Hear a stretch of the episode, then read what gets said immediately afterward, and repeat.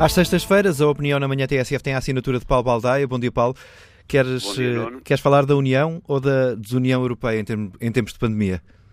Eh, da desunião, isso parece evidente. Aliás, a declaração inflamada ontem do Primeiro-Ministro português, António Costa, mostra que o espaço de entendimento eh, diminuiu muito depois da reunião do Conselho Europeu de ontem, depois das declarações que fez o Ministro das Finanças holandês a propósito da incapacidade eh, declarada pelos próprios eh, de Espanha de resolver financeiramente e de precisar de ajuda, portanto, resolver este, esta grave crise provocada pelo novo coronavírus, mostra bem que o espaço de entendimento está muito reduzido e que a Europa está num caminho, diria, num beco sem saída, se não for capaz de resolver, se não for capaz de ultrapassar estes desentendimentos que são eh, bastante grande, é o próprio futuro da Europa eh, que está eh, em causa. Mas também acho que nos convoca a todos para perceber porque é que, mais uma vez, o norte da Europa não se mostra disponível para ser solidário. Eu não, não estou convencido na tese de que, mais uma vez, aqui nos estão a acusar por aquilo que fizemos. Desta vez é evidente que ninguém pode ser responsabilizado eh, por este vírus que está a mudar o mundo e que está a dar a volta ao, ao mundo, eh, obviamente depois eh, temos que perceber que a solidariedade falta, há um certo egoísmo, porque não é tão simples a criação de, dos Corona Bonds ou Eurobonds,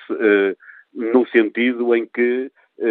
se diminui o risco para, para, países como Portugal, Espanha, Itália, também é verdade que aumenta o risco para países como a Alemanha, a República Checa, e, portanto, há aqui um evidente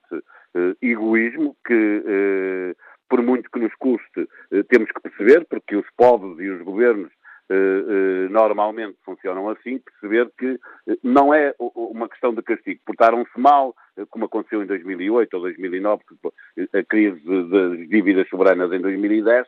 é também o defender os seus próprios interesses. É uma questão egoísta, nós esperávamos que a Europa fosse diferente, mas temos que perceber que quando eh, nós ganhamos por diminuir o risco com os eurobonds, eh, há países que aumentam o risco e é isso que os leva a não aceitar eh, esta, esta proposta que está em cima da mesa. De qualquer forma, deixa-me chamar a atenção que aquilo que o BCE está a fazer é a Europa a ser um bocadinho solidária, no sentido em que o Banco Central Europeu não tem que responder politicamente aos seus eleitorados, como tem o, governo alemão ou holandês, eh, mas também por não ter essa, eh, que estar a responder, tem independência política, permite-lhe fazer, e por isso António Costa ontem chamava a atenção que quem se tem que portar melhor nesta crise é o BCE, que ao comprar de forma quase ilimitada a dívida aos países, eh, permite eh, ir resolvendo o, o, assunto, não é? Agora temos que perceber muito bem porque é que também chegamos aqui e temos novamente uma crise e temos novamente uma incapacidade de ir sozinhos ao mercado. Achas que o tom uh, usado por António Costa naquelas considerações em relação ao Ministro das Finanças uh, holandês foi hum, excessivo ou é compreensível? Eu, eu, acho que é compreensível. Chegando aqui, ou seja, perante uma crise desta dimensão, uh, ouvir aquilo que se ouviu do Ministro das Finanças a propósito de Espanha, a querer acusar a Espanha de ter desbaratado o crescimento económico que teve nos últimos tempos, que ele foi, foi necessário para recuperar uma tragédia anterior, que aí sim havia uma responsabilidade de cada um dos países como uh, foi gerindo a sua própria dívida. Em Espanha uh, uh, foi preciso fazer um grande combate, houve uma taxa de desemprego enormíssima. Ouvir aquilo, ouvir uma espécie de nota de culpa, responsabilizando a própria Espanha de, de impedir que os outros a ajudem, no momento em que precisa, é evidente para toda a gente que existe um, um gravíssimo problema no mundo, eh, na Europa em particular, em Espanha de forma muito eh, evidente, eh, merece uma reação enérgica. Eu espero que, aliás, que isso tenha acontecido no próprio Conselho de Ministros das Finanças, em que essa declaração foi feita, e adivinho que tenha sido dito. Ontem o Conselho Europeu fez com que Itália e Espanha tivessem ameaçado não, não assinar uh, a declaração conjunta exatamente porque uh, se percebe que, que, se ultrapassou um bocadinho também o tom da, da discussão, mas ela revela sem dúvida nenhuma essa, essa reação do, do Primeiro-Ministro português, eh, a declaração que fez ontem, eh, revela que o espaço de, de entendimento é, é, muito diminuto hoje. Não, não há não, há, não, não, é possível ter otimismo depois do que disse o Ministro das Finanças eh, eh, holandês depois daquilo que ouvimos ao Primeiro-Ministro português, e, e, e, que obviamente nós não estamos a par de todas as declarações que foram sendo feitas à comunicação social por, por essa Europa fora, se percebe que há uma dificuldade muito grande de entendimento eh, entre eh, países do Norte da Europa eh, e países do, do Sul da Europa. Outra vez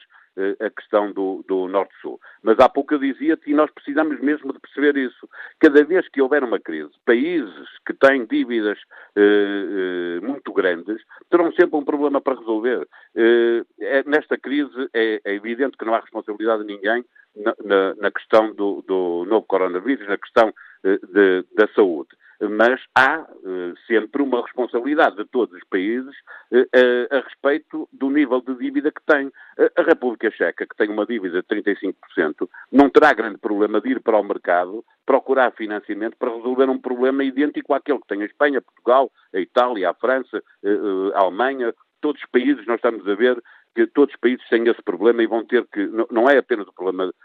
sanitário, é também o problema da economia, não é que está a parar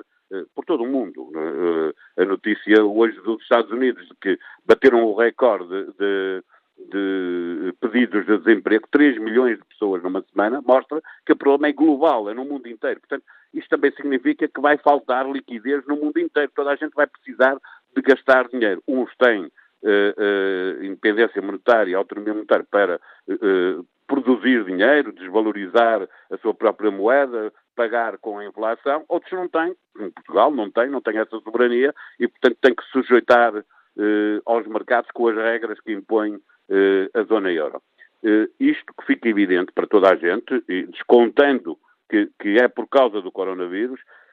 países com dívidas elevadas, cada vez que houver uma crise económica ou financeira, eh, seja a pretexto do que for, esses países pagarão sempre mais caro do que os países que, estão com dívidas mais pequenas e que, portanto, resolvem mais facilmente os seus problemas. A opinião de Paulo Baldaia, às sextas-feiras, na manhã TSF.